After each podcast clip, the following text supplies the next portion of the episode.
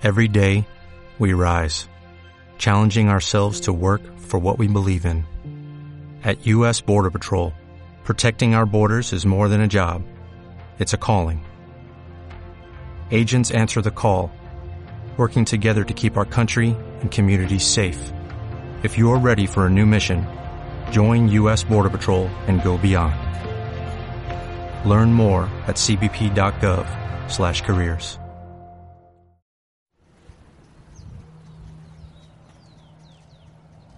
Linda familia, muy buena noche, que el Señor te bendiga. Espero que estés muy bien, en mucho gozo, en paz, en alegría y que hayas vivido este día viendo todas las maravillas del Señor. Sí, milagros tras milagros, maravillas. Y te invito en este momento a entrar en el espacio de la gracia, en el espacio de la bendición.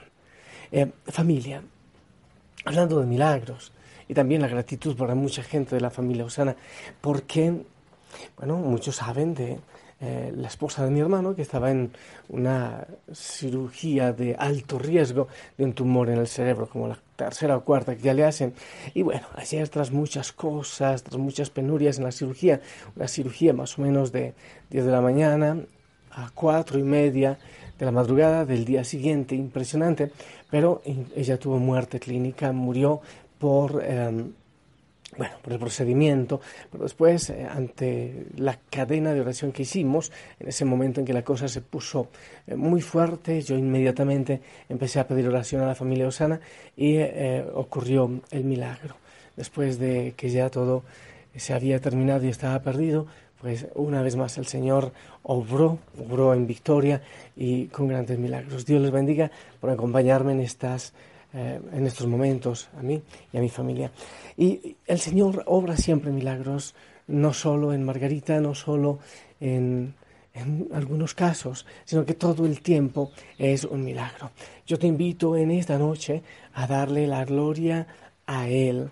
Eh, bueno, hay milagros que nosotros eh, los admiramos muchísimo más, pero la vida toda es un completo obrar eh, del Señor en nuestra existencia. Vamos a alabarle por eso, a glorificarle por todo lo que hace. Familia, em, la palabra del Señor hoy, hoy meditamos la primera lectura de San Pablo. No sé si te acuerdas, dice eh, la lectura que eh, San Pablo, bueno, San Pablo mismo dice, después de 14 años regresó a Jerusalén. Y decíamos que eh, él va a ser eclesialidad, porque no es un, grupillo, porque no lo que predica no es nada extraño, sino que él quiere que eso esté en colegialidad, en eclesialidad, unido a la iglesia de Cristo. Por eso va donde los apóstoles a compartir lo que Él está haciendo con los gentiles. Entonces lo primero, lo importante de estar en unidad, de no ser una rueda suelta, una secta, un grupillo. Y también eh, nos llamó la atención de la recomendación que le hicieron los apóstoles a Pablo, que no se olvide de los pobres. La iglesia siempre, siempre ocupándose de los más necesitados desde Jesús y no puede ser de otra manera. Concluíamos también eh, en que Pablo hizo un llamado de atención, una corrección fraterna a Pedro porque no estaba actuando bien. Hablábamos de la necesidad de no criticar tanto eh, al Papa, a los obispos, a los sacerdotes, sino actuar, obrar en oración y también en corrección fraterna. Yo creo que sigamos con ese tema, mi linda familia. Hay mucha gente que se llama católica y en muchos países dicen que el alto porcentaje, la mayoría de los eh, ciudadanos o de las personas de un país son católicas. Pero eso no es absolutamente verdad. No lo creo, yo nunca lo he creído así. Porque una persona se bautice ya no puede decir que es católica. El bautismo es como el germen, es como el fermento, es como eso importante que se le da a la persona cuando se bautiza, pero que debe seguir alimentando. Porque se siembre una plantita no quiere decir que ya va a dar frutos, eh, sino que hay que cuidarle también, hay que regarle. Porque uno nazca en una chanchera no quiere decir que es chancho. Porque uno nazca en un parqueadero no, quiere no puede creerse carro. Uno, cuando es bautizado y para creerse católico y para ser católico y decirse como tal, eh, debe seguir realmente, conocer, eh, debe amar, debe enamorarse y debe aprender mucho. Cuando uno conoce de historia y un poquito la iglesia y, un poquitín de Biblia, pues entonces uno no tiene que estar buscando eh, allí y acá y acá a la iglesia de Cristo. Solo basta conocer un poquitín de historia y ya con eso es suficiente. Pero quiero ilustrar también con la palabra del Señor. Mira, en los Hechos de los Apóstoles capítulo 3 versículo del 1 y siguientes dice, Pedro y Juan subían al templo a la hora de la oración, hacia las 3 de la tarde. Había allí un hombre paralítico de nacimiento a quien todos los días llevaban y colocaban junto a la puerta hermosa del templo para pedir limosna a los que entraban. Al ver que Pedro y Juan iban a entrar en el templo, les pidió limosna. Entonces Pedro, acompañado de Juan, lo miró fijamente y le dijo, míranos. Él los miró, esperando recibir algo de ellos. Pedro le dijo, no tengo plata ni oro, pero te doy lo que tengo. En nombre de Jesucristo Nazareno, camina. Y tomándolo de la mano derecha, lo levantó. Inmediatamente sus pies y sus tobillos se fortalecieron. Se puso en pie de un salto y comenzó a caminar. Palabra de Dios. Familia, ¿por qué tomo yo este texto de la palabra? Porque yo pienso que hay tres características en este hombre paralítico que muchos de nosotros los católicos las cumplimos para, para, para no ser realmente de la iglesia. Mira, a este hombre lo llevaban, dice la palabra, que lo llevaban allá, a ese lugar a pedir limosna, lo llevaban. Hay muchos católicos que son llevados. Claro, es que yo soy católico porque católica fue mi abuela, nada que ver, porque mi familia lo ha sido, porque es la herencia. No, no, uno debe dar razón de su fe como una opción personal. Así como este paralítico que lo llevaban en hombros allá y lo tiraban como si fuera un quintal, como un bulto de papa, y lo tiraban allá para pedir limosna. Entonces, muchos somos así nos lleva la mamá o nos lleva la mujer y no hay un momento en que tomamos una determinación porque no conocemos. Son eh, o somos, o no sé, algunos católicos como una roca, aunque pase siglos y siglos metida en el mar o en el río dentro del agua, no necesariamente por eso va a permear, va a dejar que el agua la, la, permee, no, va a sumir al agua, no, no es así. A uno le, le dan el sacramento, es hermoso, ¿eh? Desde antes de la primera iglesia, los papás se bautizaban y bautizaban a sus hijos y, lo seguimos haciendo así con los niños como, como la primera iglesia. Pero eso implica un proceso de conocimiento, de determinación, de decisión. Eh, soy católico porque voy a misa, no, no quiere decir eso. Muchas veces puede ser por costumbre. Pero otro detalle de este, de este paralítico, los llevaban a la puerta. Él no iba adentro, no, no era un gran judío porque lo ponían o lo tiraban en la puerta. Es como muchos de nosotros, sencillamente nos quedamos en la puerta, no vamos dentro, no conocemos nada. Eh, la mayoría, tristemente, yo diría que la mayoría de católicos son personas que se quedan en la puerta, que no ingresan, que no entran, que no conocen más, se quedan ahí en la puerta.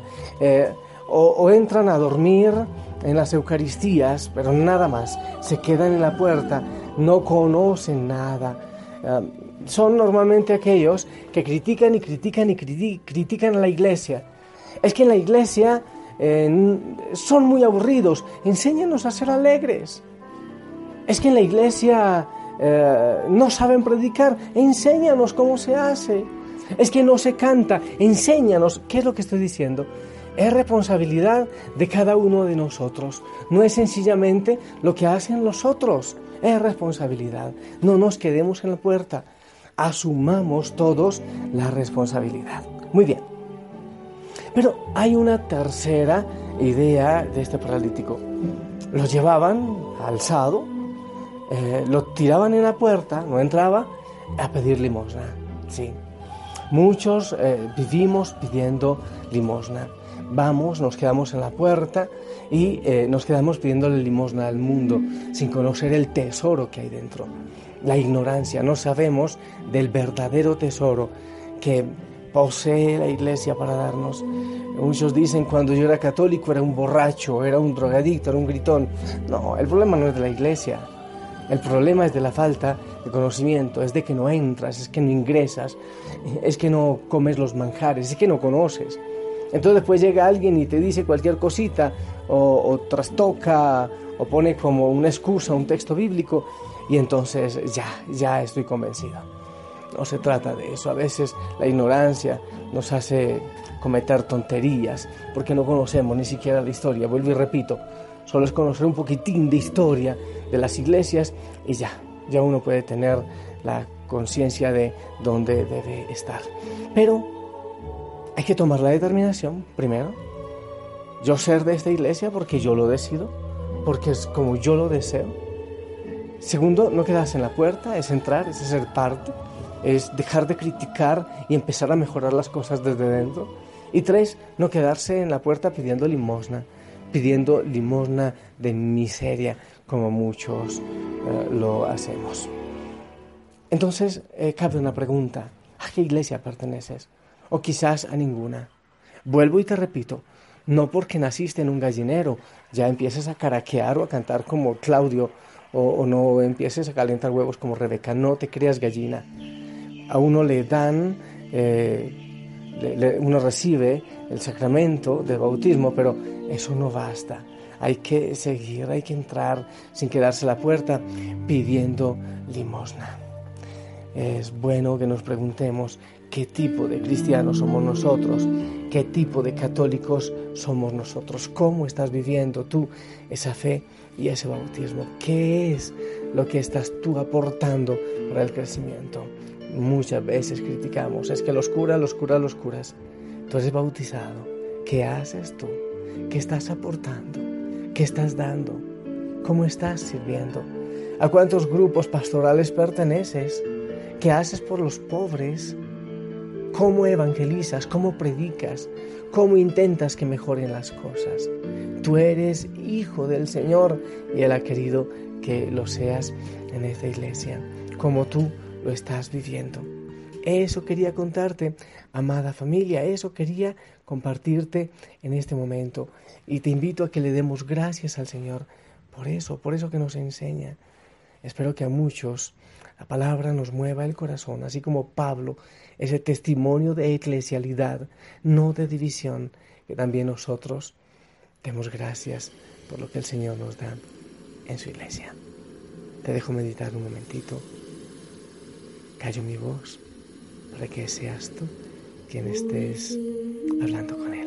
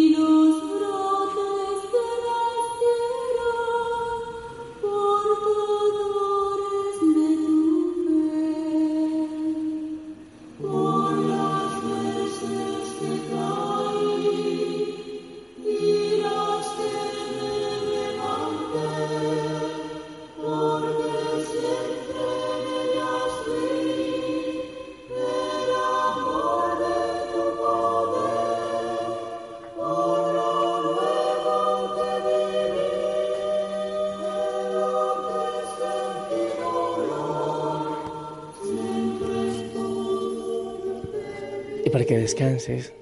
Yo quiero que recibas mi bendición, mi bendición de hermano, de hijo de la familia y mi bendición de sacerdote.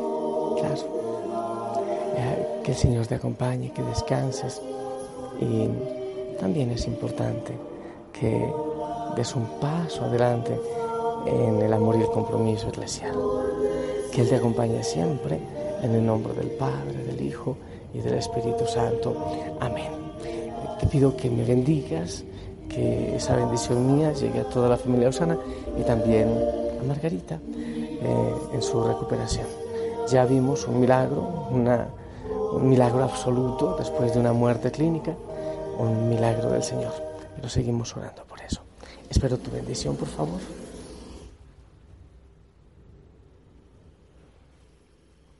Amén, amén, que el Señor te bendiga, que Él te llene de mucho gozo, no te olvides, sonríe. Ese uniforme también se usa en la noche.